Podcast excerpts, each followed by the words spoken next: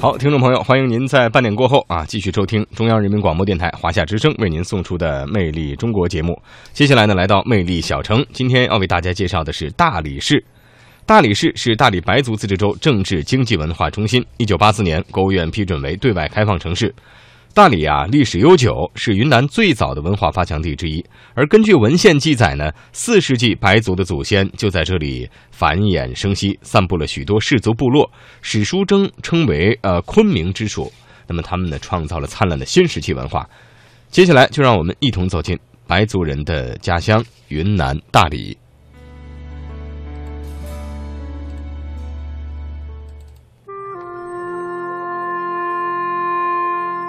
辆车，十几个人，欢声笑语，一路美景。我们就这样在一个阳光明媚的早晨开始了云南西部行。美丽的云南虽已进入了冬季，但我们的心却是暖的。回想起云南之行是这样开始的。各位，车子现在启动了，标志着我们这一次云南西部采访。这个行程的开始，我们这一次呢，主要是到云南西部的怒江傈僳族自治州，然后保山市和德宏傣族自治州。那这一个这三个地区呢，都是跟缅甸接壤的。我们现在是在昆明，嗯我们要顺着黄色的这一条线呢，是这个昆明到大理的高速公路，往西走，一直往西，往西走到这个宝山，再从宝山这儿呢转国道，一直上到六库。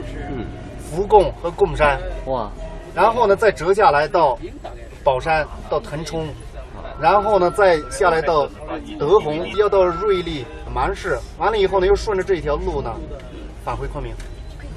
所以这一趟的行程大概会在三千公里左右，期间的欢乐和艰辛是可以想象的。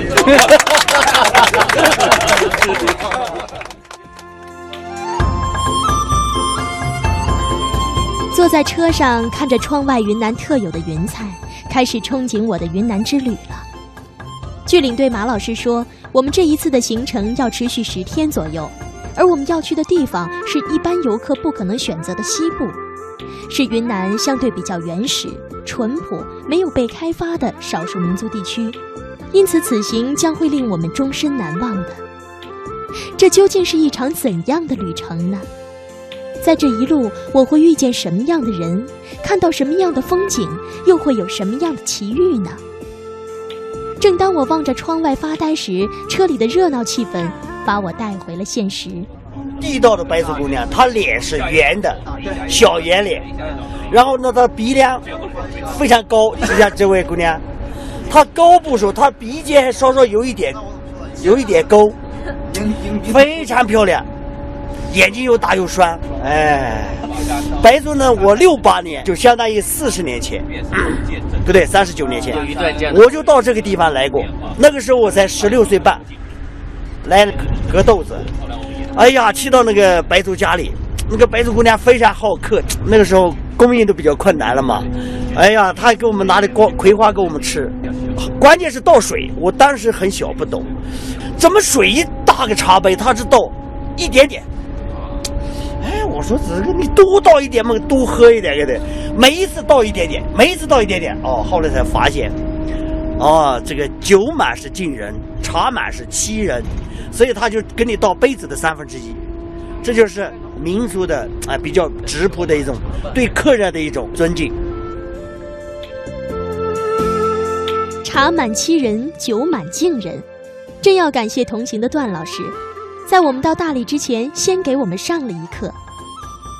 大理，听起来很美的名字，我国唯一的白族自治州，也是我们此行的第一站。据文献记载，公元四世纪，白族的祖先就在这里繁衍生息了。当时散布了许多的氏族部落，史书中称为昆明之属。他们创造了灿烂的新石器文化，而对于很多人来说，他们来到大理，更想寻找金庸先生笔下描写的情景：古老的佛寺、美丽的山茶花、隐士高人段王爷和那传奇的六脉神剑。但艺术终归是艺术，历史远比这现实而残酷得多。公元七世纪，大理洱海周围出现了蒙崔、岳西等六个赵，也就是六个部落。其中的蒙舍赵在朱赵的南边，所以称为南赵。公元八世纪，南诏在唐朝的支持下建立了南诏政权。南诏与唐王朝之间关系逐渐密切，但是后来，由于南诏力量日益强大，与唐朝的矛盾日趋激烈。终于，在公元七四九年和公元七五四年，双方发生了大规模战争。唐朝命鲜于仲通率领六万大军，浩浩荡荡开进云南，以求一举歼灭南诏势力。而南诏当时的国王格罗凤审时度势，联合吐蕃军队势力壮大，占据了天时、地利、人和的有利条件，最终在希尔河两败唐朝大军，历史上称为天宝战争。战后，南诏归顺吐蕃，唐王朝则失去了对云南的控制。历史上的天宝战争打得非常艰苦，也很壮烈。唐代诗人白居易有诗描写道：“君南君北哭声哀，儿别爷娘夫别妻。皆云前后征满者，千万人行无一回。”可见当时唐朝将士的惨状。不过历史已经过去，现在的大理是一个充满了祥和平安的古城。来到这里，你会有一种超凡脱俗的感觉。还有一个觉得这里怎么样？很干净啊！感觉到进了一个把时光倒回头，走进了古代的时候。到了一个陌生的环境，要想最快速度的成为当地人，那就是要走街串巷，能走访几户当地的人家，那就更棒了。这是中午时分。大理用它特有的金色阳光迎接着我们，走在古城青色的石板路上，看着人们都在悠闲地享受午后的阳光和生活。经过一户户院门的时候，我们会不经意地往里张望，好奇里面住的是什么人，有着怎样的故事。而这时你会发现，门里恰巧也有一双眼睛在打量你，揣度你是从哪里来的。要往哪里去？当你们四目相对、彼此微笑的时候，你们之间的一扇窗好像就这样打开了。于是不再有民族和地域的区分，不再有当地和外地的距离，人的心就这样的拉近了。如果遇到了好客的白族姑娘，兴许还会邀请你去家里喝喝著名的白族三道茶。这呢，就是我们白族的第一道茶——苦茶。冰切早。那为你。这呢，就是我们白族的第二道茶——甜茶。冰切早。那为你。接呢，就是我们白族的第三道茶——回味茶。老歪妮是白族话“谢谢”的意思。如果有姑娘敬你茶，就一定要回敬一句“老歪妮”，以示谢意。三道茶是白族最讲究的茶礼，也就是斟茶分三道。第一道是苦茶，比喻人生应当吃苦耐劳，方能有所作为。先将优质的绿茶放入砂罐，用火烤焙，等到茶叶烤黄，发出香味之后，冲入少量沸水，等泡沫消失，用火煨片刻。当茶水呈琥珀色时，倒入茶壶。烤过的茶会有一股淡淡的糊味儿和一丝苦味儿。第二道是甜茶，象征着生活应当先苦后甜才有意义。在砂罐中注入沸水，加上白糖、核桃仁儿、芝麻面儿等，煮后饮用。第三道茶要在茶水中放入烘香的乳扇和红糖。蜂蜜、桂花、米花、花椒等物，喝的时候感觉口颊香甜而又略带辛辣，使人精神爽然，寓意着事业开拓成功，令人回味无穷。看似简单的饮茶，却蕴含着丰富的寓意和人生哲理。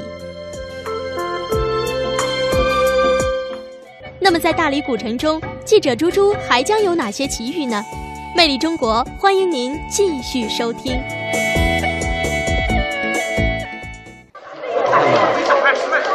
高纯友一家世世代代居住在大理古城，由于做旅游生意赚了钱，今年他把家里的房子重新翻修，很是漂亮。我们有幸参观了他的新居，这是一个两进的院子，除了现代化的电器和新鲜的彩绘之外。建筑基本还是保留了白族民居的特色。呃，白族的建筑的风格呢，它主要有两种，一种是三发一照壁和四合五天井。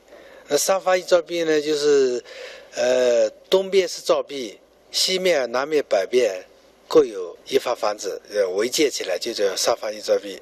那四合五天井呢？它就是对对，就像这个院子了。它东边也是一发房子，就是四面有房子，叫四合。四个角落，每一个角落有四个小天井，加上中间一个大天井，就四合五天井。哎，另外楼上呢串起来就叫走马串角楼，就两个院子都能串通所有的房间，所以就叫走马串角楼。哎，走马串角楼，哎，也也很有特点。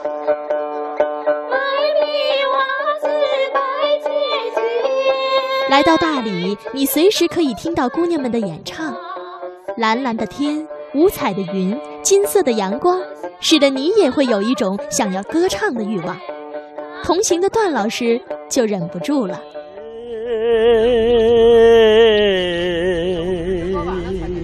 大理山也好风光。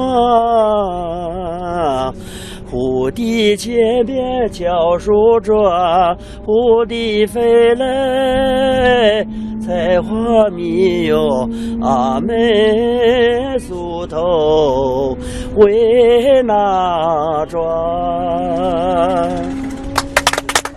相信这首歌您一定不会陌生，这就是电影《五朵金花》的主题曲，而故事就发生在具有着浪漫色彩的大理。讲的是大理某公社副社长金花带领一群姑娘去赶三月街，路上车坏了，得到了白族小伙子阿鹏的帮助。阿鹏在赛马会上又夺得了冠军。金花与阿鹏在蝴蝶泉边互赠信物，约好第二年的三月在苍山脚下相会。第二年，阿鹏如期赴约，却遇到了四位金花，闹了不少的误会。最后，终于在蝴蝶泉边找到了自己的金花。徘徊心不定啊！哟，这个地方就叫蝴蝶泉了。蝴蝶泉在我们国家的旅游景点上是非常有名气的。这个当时那个电影《五朵金花》，就是取材于这个地方。包括蝴蝶泉边什么什么，就从那个出来。但是电影上呢，它是在摄影棚摄的。但是我六八年，六八年是三十八年前，我来的时候呢，这边没有这个东西。那个从那个出来的水有个弯沟，弯弯的几个弯沟出来，每一天都有一车，所谓的车就一水车了嘛，是吧？这个水呢，完全是从苍山肚里出来的山泉，非常甜也非常凉。哎，蝴蝶是就在我们当时来，树没有这么高。但是我就看到了两柄，就多大的两柄呢？就是有那么二十五公分、三十公分直径的两串坠下来，就是每一个蝴蝶各种颜色的蝴蝶，一个咬着一个的尾巴，然后挂在树枝上垂下来。我六八年来的时候是看到是原生态的，是真真实实的野蝴蝶。因为在民间了嘛，每年的四月十一号都有蝴蝶从四面八方前前后后飞来，就坠在树上，一柄一柄的。为什么叫蝴蝶泉？蝴蝶泉，它就是蝴蝶会，哎，所以非常好。你看下面这这个水，呃，当时我们来的就是一池水，弯弯的下来，我们可以洗手，可以看，可以吃。现在呢，他就呃修了以后呢，呃，用这个龙这个嘴出来，哎，这个泉水是从哪下来的？这个泉水就是从山苍山肚里出来的山泉。真真正的山泉，这个水是上等的水，非常好的水。虽然现在的蝴蝶泉已经没有了原来那样的彩蝶飞舞，但在白族人民心中，蝴蝶泉是一个象征爱情、叫忠贞的泉。每年的蝴蝶会，四方白族青年男女都要到这里丢个石头试水深，用歌声找到自己的意中人。